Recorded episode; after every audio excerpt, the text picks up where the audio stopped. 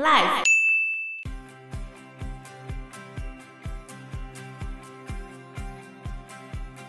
所以，其实家长当知道孩子的状况的时候，除了一开始给他支持，然后同理他，不要急着骂他，嗯，再来呢，就是你可以对，你可以听，后来你就可以问孩子说：“你希望我怎么帮助你？”嗯，假设孩子说：“你就听就好”，那你就先听就好。假设孩子希望你给他什么协助，你再去做这样子的协助。或者再联络老师，跟老师讨论说，对，要怎么办比较好。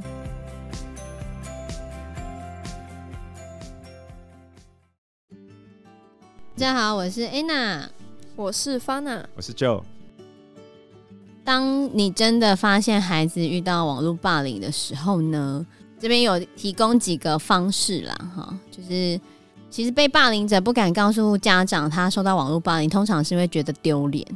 对，丢脸，而且怕骂他吧，我觉得。对对对，或者担心爸妈告诉学校会把事情闹大。对对，还有最怕事情闹大。对，还有可能想要保护父母，不想让父母担心。有这样的吗？是这样？哎，有这样的吗？这我就嗯，好好好，那就丢脸跟怕把事情闹大，应该是很大的因素。对，对啊，以教师或者学校方在辅导孩子的时候。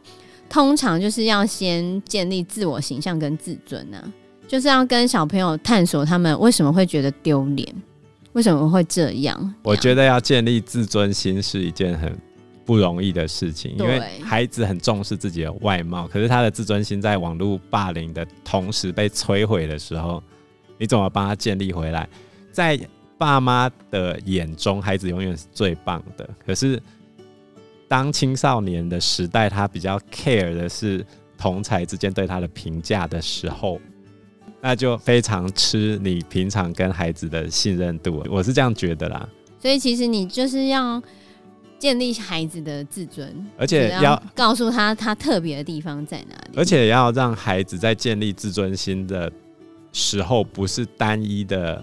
管道就是我一定要从网络去建立我的自尊心。我可以从别的地方，各个什么地方很好，嗯，对，而且要告诉受害者不是他的错。有些时候很容易去检讨被霸凌者，你是不是就是怎样才会被这样？但是要告诉他不是他的错，因为里面有很多案例，就被霸凌者他们其实后来可以得到很大的安慰，是因为处理霸凌事件的人跟他说，这不是你的错。他就觉得哦，终于有人，对对对，终于有人这样子。你会去安慰被霸凌的同学吗？会吧，多少还是会啊。好，虽然他今天被霸凌，可能真的是因为他做错了什么，但霸凌这个行为本身就是不对的，要去正视他受到的痛苦了。还有就是，其实霸凌者就是要教他同理心了，对啊，设身处地的告诉他。好的方式就是你把他做的事情 直接，我觉得这有点残忍啦，就是你直接对他做，嗯，看他会有怎样的感觉。你这样是以牙还牙吧？假装在假装的状态之下，在辅导的过程中，请他设身处地的。如果今天被这样子说的人是他，他会有怎样的感受？虽然很难呐、啊，他们通常、啊、如果他跟你讲说，我就是不会有这样的感受，哎，我觉得还好啊，OK 啊。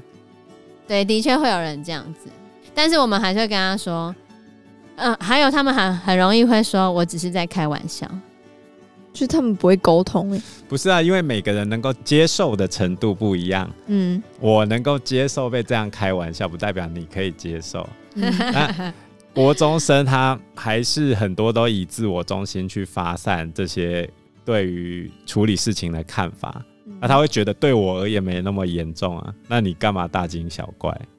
这是最常见的一种回应方式。对，就是霸凌别人的霸凌者很容易这样子回应啊。可是我们还是要教导他同理心。对啊，这就要靠教了。其实严格来说，都是从家庭教育开始去跟他说服。来到学校之后，其实老师能够做的都是比较后端的辅导的部分。以我们的话，我们还是只能够一直不断的去教导他，就是告诉他，你不喜欢人家怎么对待你，你就不要这样子对待别人。对啊，还有我觉得像，对啊，还有我觉得像那个是不是开玩笑的这个话，我记得我们之前会用一个方式说，请问你讲这样的话，或者是你在网络上发这样的文，是善意的吗？你是为他好而讲出这样子的话吗？不是啊，八成都不是。对，所以他们通常就会闭嘴了。嗯，因为很多时候他们都会说：“我只是开玩笑，我不知道有那么严重。”我说：“是吗？你说这些话的时候，你对他是善意的吗？你是为了他好才说这样子的话吗？还是你只是为了笑？”对，所以通常这样的时候，他们就会理解到：“哦，对，他真的太超过了。嗯”哦，对，他真的不是。善意不是出自于好意，嗯，对，因为国中很多时候都是团体生活啊，那你你团体生活以女生来说特别容易分小圈圈，其实男生也会，但是以我们实物的经验来说，女生分小圈圈的情况超严重，对啊，所以就很容易变成联合起来对某人做网络霸凌的行为。所以接下来就是要谈处理的方式嘛，对，一些被网络霸凌的相关案例。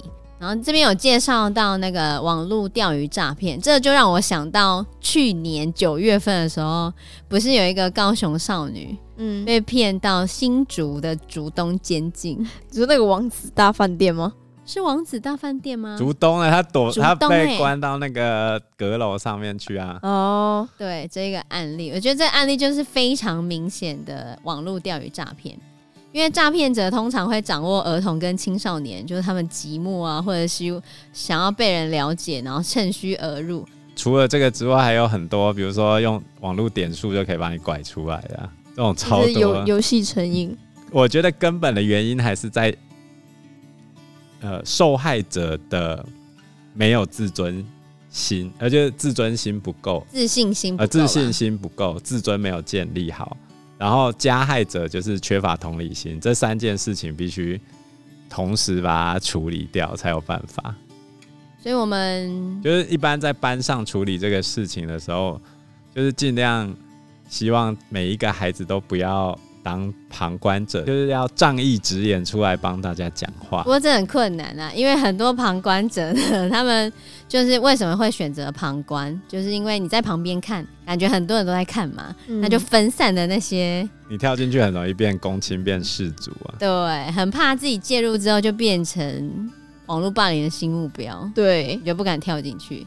或者怕讲了之后变成要北啊？老师在处理这些事情的时候，手段就很重要。因为当我们得到一个新的讯息的检举或报案，你把它当料北啊，还是你要妥善的去运用这个资讯，然后再去处理它？我们通常会去套话，就知道这个讯息之后呢，不可以让就是加害者或者是被霸凌者知道，但是我们会去套其中一方的话。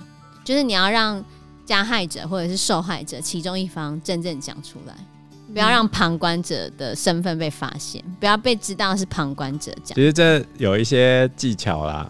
对啊，嗯，就是比如说你得到一个讯息之后，你不要马上讲出去。对，你要过一阵子再说。然后从边缘的人开始问起，然后一个一个攻破，这样就会把第一个来讲的那个人的身份完全隐藏起来。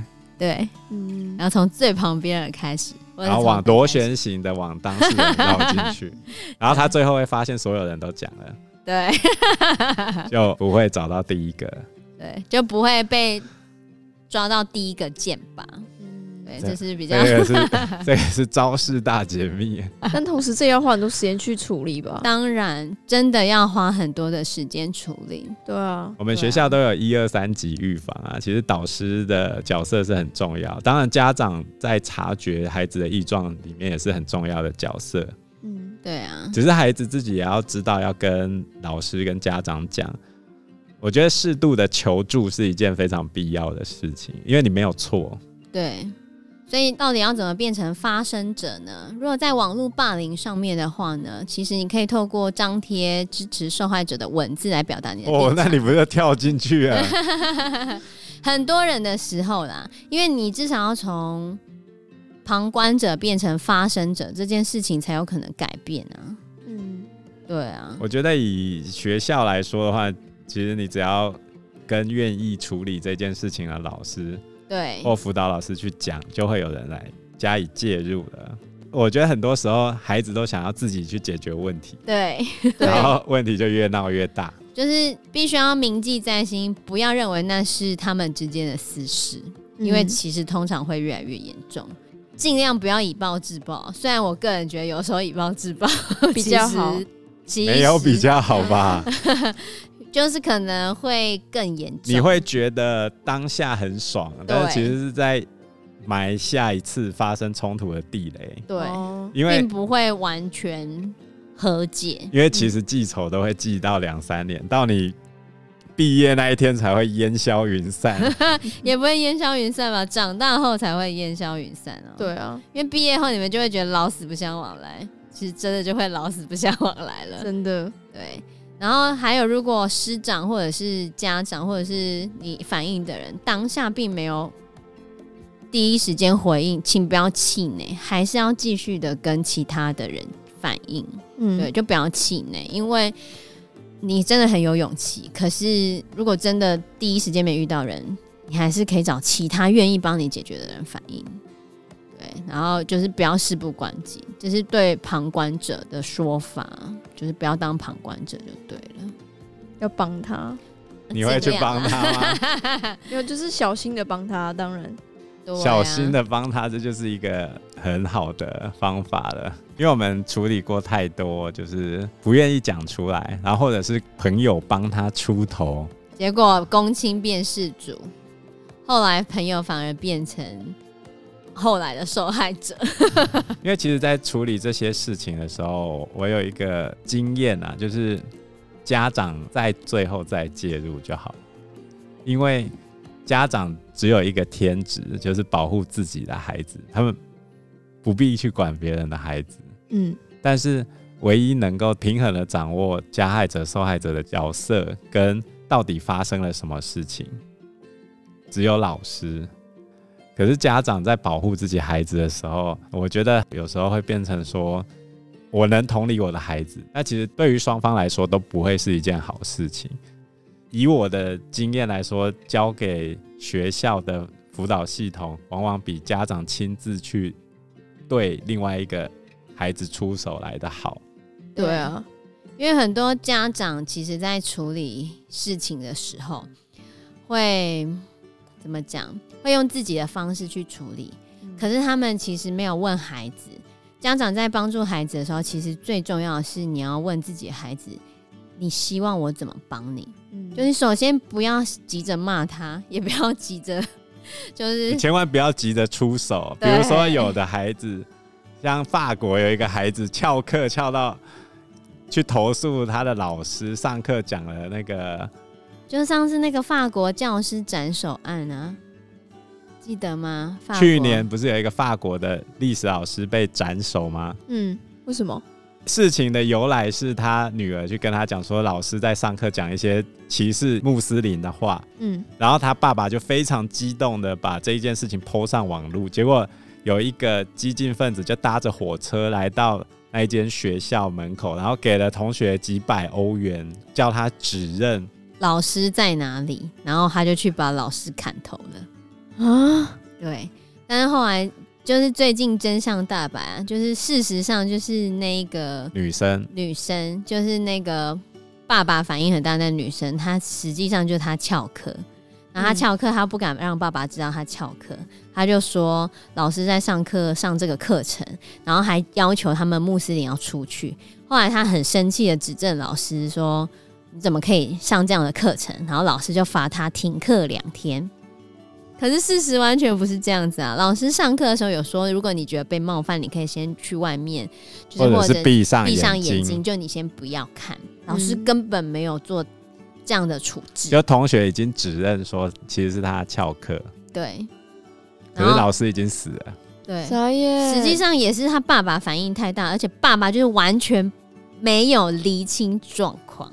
嗯，对，所以我觉得就是家长当知道孩子被霸凌的时候，请一定要好好的厘清事情的经过，不要很快的就踏入这个情况。你要厘清事情的经过，不是一天就可以完成的，因为很多孩子他们说出来的话，其实他会站在自己的立场去讲，扭曲也没有扭曲，就是每个人都会站在自己的立场去讲，然后你就会觉得嗯。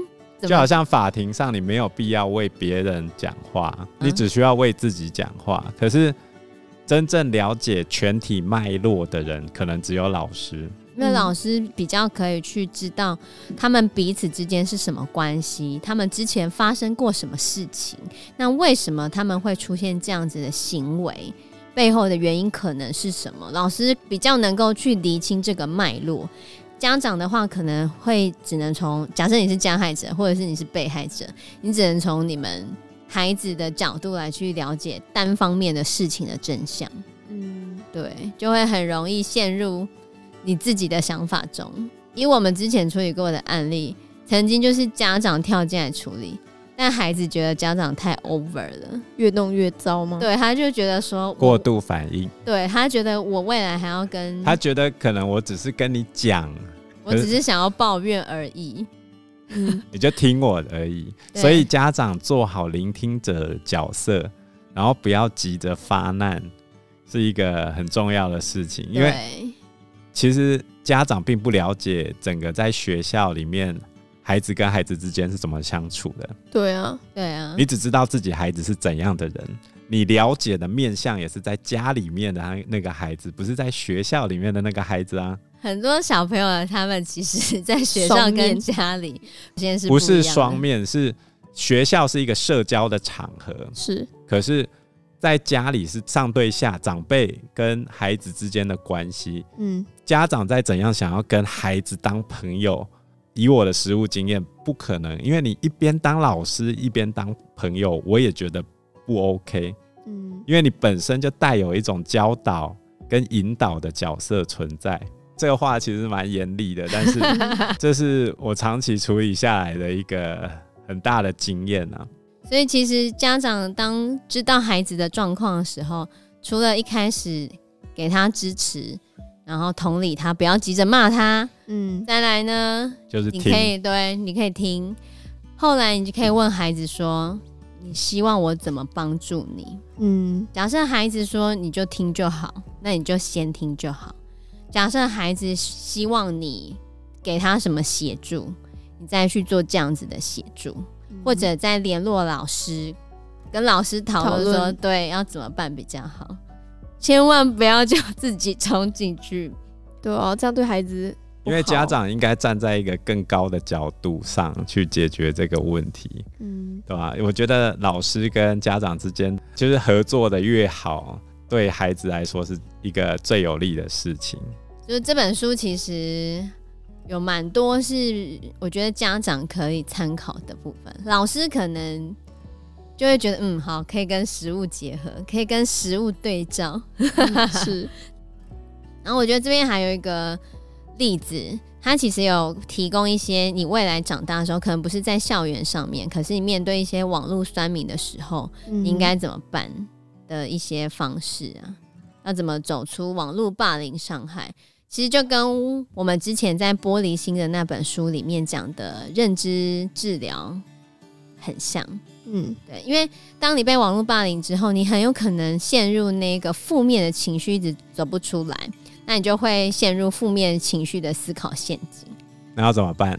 请参考我们玻璃心那一集，对，因为就是你的那些认知偏误，嗯，有点多，对 对，请参考我们玻璃心那一集，里面有认知偏误的检视表。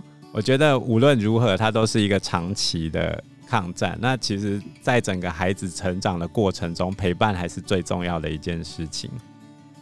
当你陷入负向情绪的时候，要怎么重现你的认知呢？这边有一个表格方式可以参考，就是你可以写下三个表格。第一栏就是你感受到的状况，然后第二栏就是你那时候的感觉跟知觉，第三栏就是你的想法。这样写出来的时候，才能够进一步去修正你跟和现实出现差距的地方，还有你不合逻辑的地方。因为很多时候你可能会陷入认知偏误，就是像什么全有全无啊。我们当时在玻璃心那一集讲的内容，还是请听众们可以去听我们之前玻璃心的那一集，我们就不再重新讲了。对对对，好，好，所以整体而言，这本书是很推荐的。我觉得还蛮适合给家长，小朋友可能不会看呢、啊。嗯，因为这边是给家长跟老师们，当你面对网络霸凌的时候，你要怎么对待这些加害者、被害者、旁观者？所以我觉得比较适合大人看。哦，是啊，就其实很多东西都蛮适合家长跟老师们一起阅读的。其实有一个共通的语言，也许很多事情都可以在事前做好防治的工作。你在学校立场还是要有良好的亲师沟通啊。我觉得还是要多在意一下他们网络的东西，可是你不能偷看孩子的东西哦。对，让你们的信任感会完全破坏掉。是，哎、啊，其实多聊一聊，让他放下手机跟你聊聊天，每天聊个十分钟，我觉得就很有帮助了。对啊，从小也要建立好小朋友良好的。网络的素养啊，就是你还是要再三强调。虽然这些东西其实学校应该宣导过很多次，就是不要随便把你的私密的照片给人家，嗯、不要随便把你的个人讯息透露给陌生人，是对。然后不要随意的共用你的个人账号，像小朋友很喜欢共用彼此的账号，对，感情好的时候就算了，感情不好的时候那些账号很可怕。对我，我也有遇过一个案例，就是呃，小朋友在交往的时候，呃，他的男生朋友就利用他的账号，然后去到处骂他的同学，然后导致女生在学校相处中跟自己同学吵架。为什么会这样子呢？因为那个男生想占有那个女生，不想要她常常都跟朋友在一起。好可怕哦！国中吗？对啊。从小就恐怖情人，嗯，可是当事人没有这样认为。其实大家都还在学习啊，嗯、孩子都有犯错的机会啊。对啊，我们就还是希望小朋友可以就有这样的过程，继续不断的成长啊。其实，在校园霸凌事件里面啊，大人们的主动察觉跟关心是非常重要的支援第一步。所以，如果你发现你身边的孩子有什么特殊的异状的时候，请关心一下他，问他说：“你怎么了吗？”有没有需要我的帮助？也许我们可以更早的发现这些小朋友受害的求救或者隐藏的讯号。我们也可以在事情还不至于到不可收拾之前，来去拯救这些被伤害或者是正在伤害别人的年轻的灵魂。在学校，如果你发现孩子被欺负的时候，你可以教导孩子判断状况。黄瑽宁医师有提出五字诀哦，五字诀哦，什么五字诀？冲脱泡盖送，湿搓冲捧擦吗？叫叫声抛滑。哇塞，怎么都有五字诀？当然不是啊，是什么五字诀？冷眼转告逃，冷眼转告逃，冷是什么？冷酷的脸。霸凌者最喜欢看被欺负的人脸带惊恐或者很生气的样子，他期待霸凌者最喜欢看到你的反应。所以你就干脆不为所动就好了，霸凌者会觉得无趣。我觉得是这样子。然后第二个眼就是眼神要坚定，哦，就不要让他看到你恐慌的样子或者很慌乱的眼神。如果对方是恶作剧的话，你可以眼睛坚定的看着他，然后用坚定沉稳的语气告诉他：“我不喜欢你这样子做。”其实我常常跟很多小朋友教导要这样子说。他们都会说这样子很娘，或者他们都说这样很瞎，或者是说这样很怎样，反正他们就说不出来。然后第三个叫转移，转，怎么转移？就是如果他常常被反复嘲笑同一件事情，比如说青春痘啊，比如说没有眉毛啊，比如说体味啊，那要怎么转移？比方说，你就可以跟霸凌者讲：“你怎么每天都在讲同样的事情？可以换个新梗吗？”哦，他就没有梗啊。用幽默的方式去转移他的焦点。我觉得那要心灵很强壮才可以这样子做。